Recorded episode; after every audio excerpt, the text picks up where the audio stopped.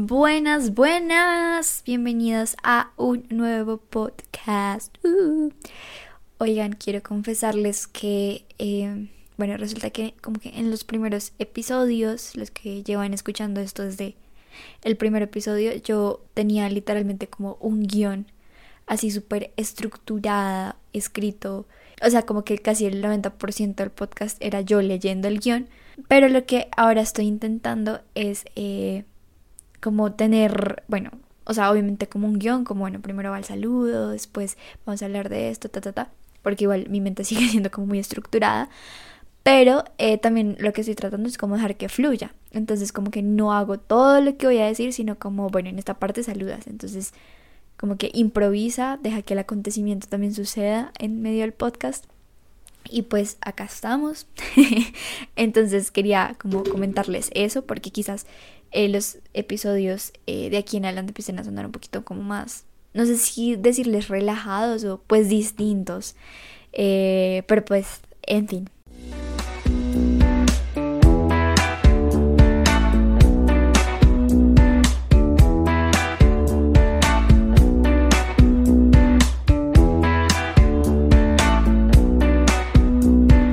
Han pasado 12 días de eh, nuestro año 2021. Y yo quería preguntarte, en estos 12 días, ¿ya te pusiste metas o sigues en piloto automático? Y con piloto automático me refiero a, ¿sabes? Como que sigues andando por la vida como sobreviviendo en un piloto automático, te levantas, desayunas, ves tu serie en Netflix, pronto entrarás a la universidad, entonces te levantas, vas a estudiar, o si estás trabajando te levantas, trabajar, almorzar, compartir con la familia, dormirse y al otro día hacer lo mismo. Y así vamos como en piloto automático sin darnos cuenta de como, hey, espérate. Conscientemente estoy aquí parado ahora. ¿Qué está pasando? ¿Qué está aconteciendo en mi vida? ¿Hacia dónde voy? Eh, y bueno, el piloto automático, el piloto automático se abarca muchas cosas y no se puede como pensar. No solo de saber dirigir tu vida en cinco años, sino también el saber disfrutar el ahora, como muchas veces, incluso en medio del el encerro que estamos viviendo, no somos capaces de mirar por la ventana, ver el árbol que tenemos enfrente, ver el cielo, y respirar y decir, wow, qué linda vista, sino que no, estoy haciendo esto, estoy en mi mundo, voy en piloto automático. Han pasado 12 días. ¿Ya tienes metas o sigues en piloto automático?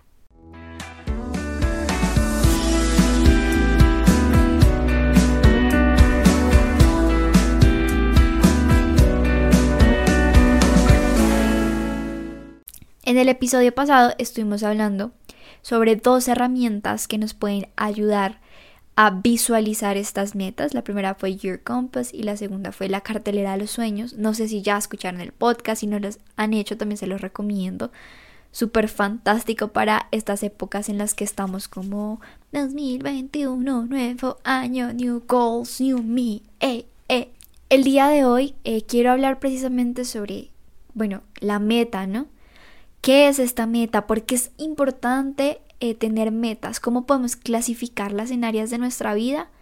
Y, y hacer que suceda y no ir por la vida en piloto automático, sino realmente tener las riendas de, bueno, ¿qué quiero en cinco años?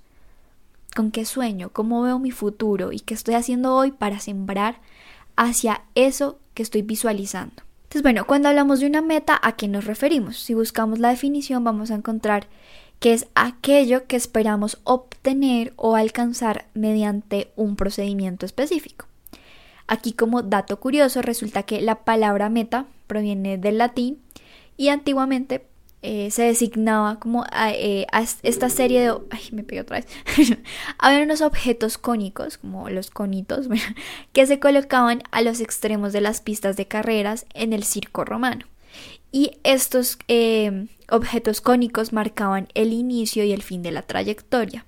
Entonces de ahí pues se fue designando como esta metáfora de tener metas como fines en nuestra vida y llegar hacia ese fin en la trayectoria.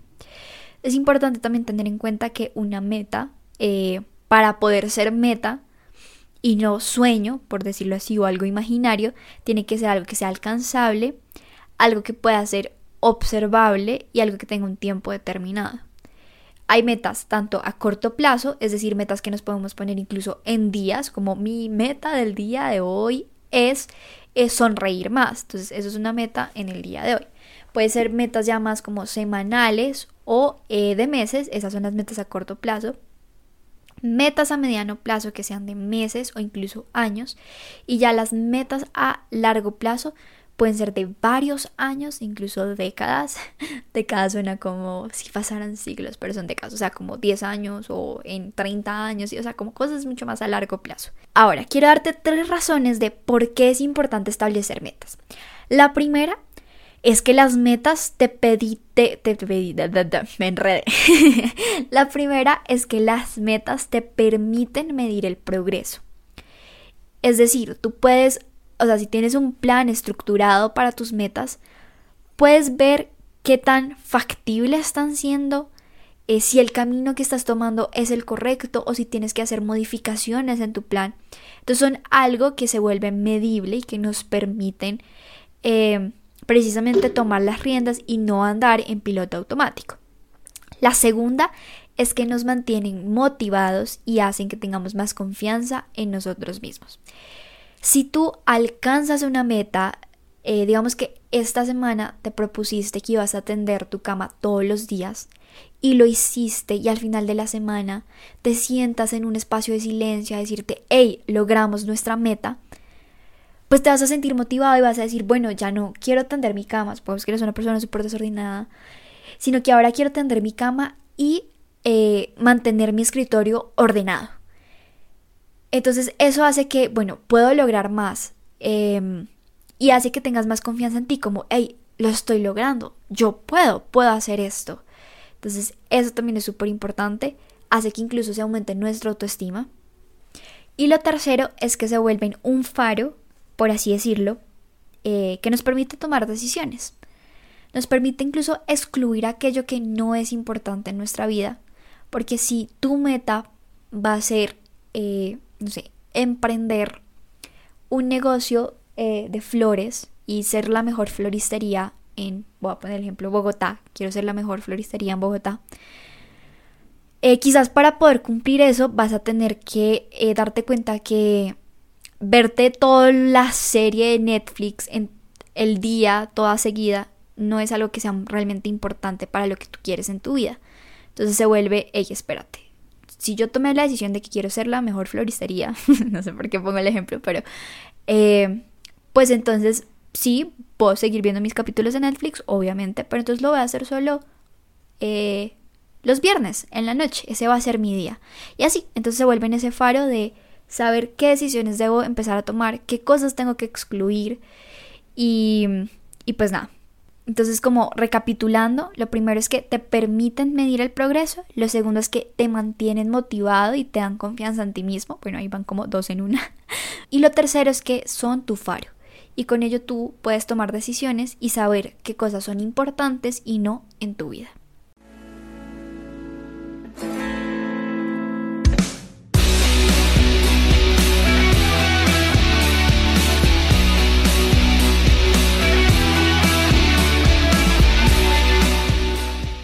Entonces, bueno, ya hablamos sobre el concepto en sí, bueno, la definición de meta, de por qué es importante tener metas. Ahora pasemos un poco más a la acción y a la práctica, de cómo hacer eh, para categorizar las metas o hacer que realmente sean metas inteligentes, que se puedan cumplir y lograrlas. Hay algo que a mí me pasaba mucho con las metas y es que yo decía, listo, metas para el año y las escribía y era como un melcocho de todas las metas que yo quería alcanzar y yo no sabía que hay una estrategia súper buena que es la que quiero hoy como darles de categorizar esas metas por áreas de vida. Eh, a veces nos enfocamos en una sola área, como no es que mi meta para este año es ser más fit, pero bueno, ¿y qué pasa con todo lo demás de tu ser, no? Hay que entender que somos seres integrales, somos una unidad Eh, leía algo que me parecía súper hermoso, como esta metáfora de somos un rompecabezas y Cada pieza por separado te puede dar un poco de información, pero cuando juntas todas estas piezas se van a formar en un todo y así vamos a poder disfrutar esa gran imagen que forma. Asimismo, somos nosotros como seres integrales.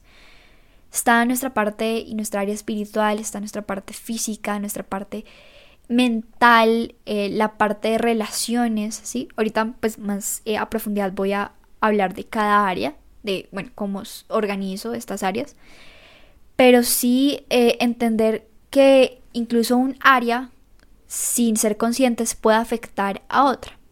Bueno, vamos a poner como el ejemplo, va a enfocar un poco como en este ejemplo universitario, que creo que es algo que nos pasa mucho a nosotros cuando entramos a nuestro semestre. Entonces, algo que tú tenías súper claro y dijiste como este semestre quiero tener mi promedio por encima de 4.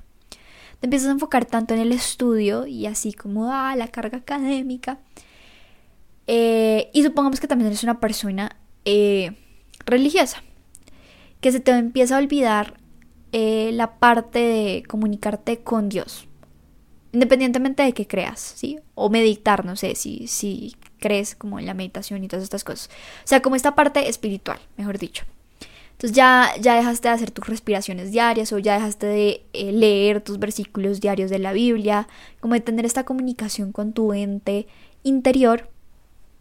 Y te empecé, o sea, como que tú sin ser consciente, porque con toda la carga académica, te fuiste alejando pero empieza a haber algo, o sea, como que empiezas a sentirte extraño, como raro contigo mismo incluso, eh, como más estresado, como más ansioso, más furioso. Y esto también empieza a afectar eh, tus relaciones y cómo te relacionas. Entonces tu mamá te dice algo y tú medio como que... Ah, ah, ah". Pero entonces el que tu relación, entonces como que creas un ambiente pesado en tu familia y esto como que puede ser un poco peor. Incluso el misma carga académica como que hace que, no sé, no estés comiendo bien y al no estar hidratándote bien, comiendo bien, como que no estás teniendo un buen sueño y se vuelve como un círculo de todo, de todo. O sea, no estás teniendo una buena salud, no estás teniendo buenas relaciones, no estás teniendo un eh, buen, una buena relación espiritual. Puede que te esté viendo bien, bien carga, como en tu carga académica, pero en un punto todo lo demás que hay en el trasfondo de tu ser, en el trasfondo de tu ser integral, obviamente va a empezar a afectar también incluso tus estudios. Entonces es eso, es que a veces nos enfocamos mucho en una sola área y olvidamos las demás teniendo en cuenta que hay que tener un equilibrio entre todas para formar como esa unicidad perfecta de lo que somos. Y ya ahora hablando más concretamente de cuáles son las áreas en las que vas a poder distribuir estas metas, te las voy a dar. Son ocho. La primera es el área familiar, la segunda es la profesional, la tercera es la espiritual, la cuarta es la social y recreacional, la quinta es la personal, la sexta es la física, todo esto de salud, la séptima es la financiera. Y la octava es la mental, cultural e intelectual, todo esto del intelecto. Eh, yo lo que hago es eh, cada mes ponerme como, bueno, por áreas, bueno, entonces la familiar, sé que está el área familiar, profesional, bla, bla, em, entre una a tres metas. Porque es que a veces también nos pasa que queremos como tantas cosas para el mes, pero nos volvemos un melcocho, entonces es más fácil ponerte una en cada área y llevar como ese equilibrio a ponerte como muchas en cada área o incluso muchas en una sola área, como teniendo en cuenta lo que les decía antes de si te enfocas en una sola área, pues y dejas de descuidar las otras, luego también eso puede afectar como todo tu ser integral. Eh, entonces es, bueno, me siento como cada mes y empiezo en el área familiar, cuál va a ser mi meta para enero, entre una a tres, en el área profesional, luego lo espiritual, y bueno, así con las ocho áreas que hay. Eh, hay personas que organizan distinto este tema de las áreas creo que también se trata de encontrar como eso que hace clic contigo, como esa que a ti más se te acomode o más te guste. A mí me gusta mucho esta de las 8, eh, porque siento que es muy completo. Eh, pero pues sí, entonces eso. Y con eso también como que ya estructuras un poquito más como, ok, entonces en lo profesional quiero ver, o sea, como que también se vuelve un poco más como organizado, incluso a nivel como mental y visual para nosotros a la hora de alcanzarlo. Entonces ya yo puse cada eh, meta en cada área, ¿no? Lo siguiente que hago es hacer, eh, se llama objetivos SMART. Esto lo aprendí con Rorro. Mi mentor. Creo que van a escuchar mucho en los podcasts que hablo sobre él, pero pues sí es mi mentor y estoy en el Team Rorro, entonces eh, como que he aprendido mucho de él. Eh, pero bueno, volviendo, es, es hacer los objetivos SMART, que viene, SMART significa inteligente en inglés. Entonces viene de S, specific, es decir, específicas, no generalizar las metas, que es lo que tú realmente quieres. Tienen que ser metas medibles, que tengan una metodología eh, con un paso a paso, que sean alcanzables. Eh, aquí quiero hacer un paréntesis que sí me parece importante a mí este alcanzable me conflictó un poco porque obviamente se trata de que sigo, tiene que ser algo que tú digas como bueno con pies, o sea, como en mi paso a paso incluso, es algo que puedo hacer y no como es que ya este año yo quiero, eh, voy a poner un ejemplo así súper, una fantasía mía, este año quiero ganarme el Oscar, este año, pues obviamente nunca he participado en películas, nunca he hecho nada así extraordinario, no me lo va a ganar este año, o sea, eso no es alcanzable pero también tener en cuenta que no podemos reducir nuestra meta por nuestros incluso como miedos interiores o las ataduras que tenemos. Porque a veces puede que sí sea alcanzable esa meta a largo plazo o a corto plazo incluso, pero nosotros nos volvemos nuestro propio obstáculo. Entonces trata de verdad como de quitarte todas estas barreras mentales, todos estos miedos que has tenido y decir como, hey, mira, como decía Walt Disney, si puedes soñarlo, puedes lograrlo.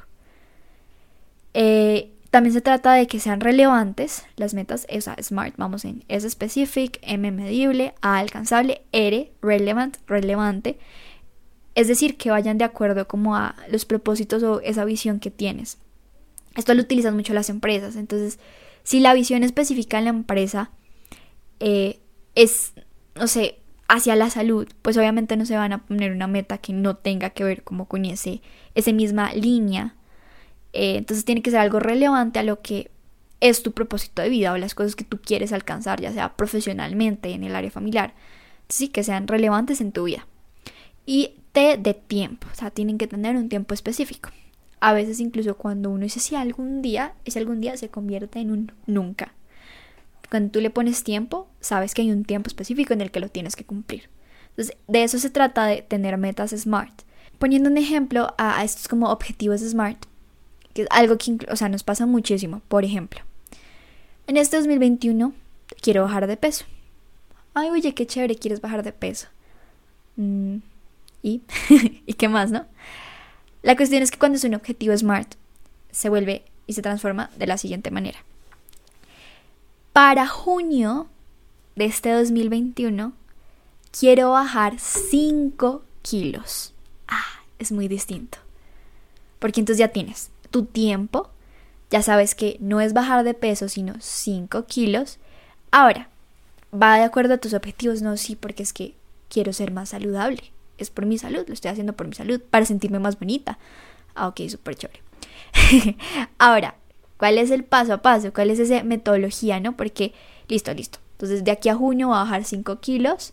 Súper chévere, ya va agarrando forma, ¿no? Pero entonces, ¿qué tengo que hacer para de aquí a junio bajar esos 5 kilos?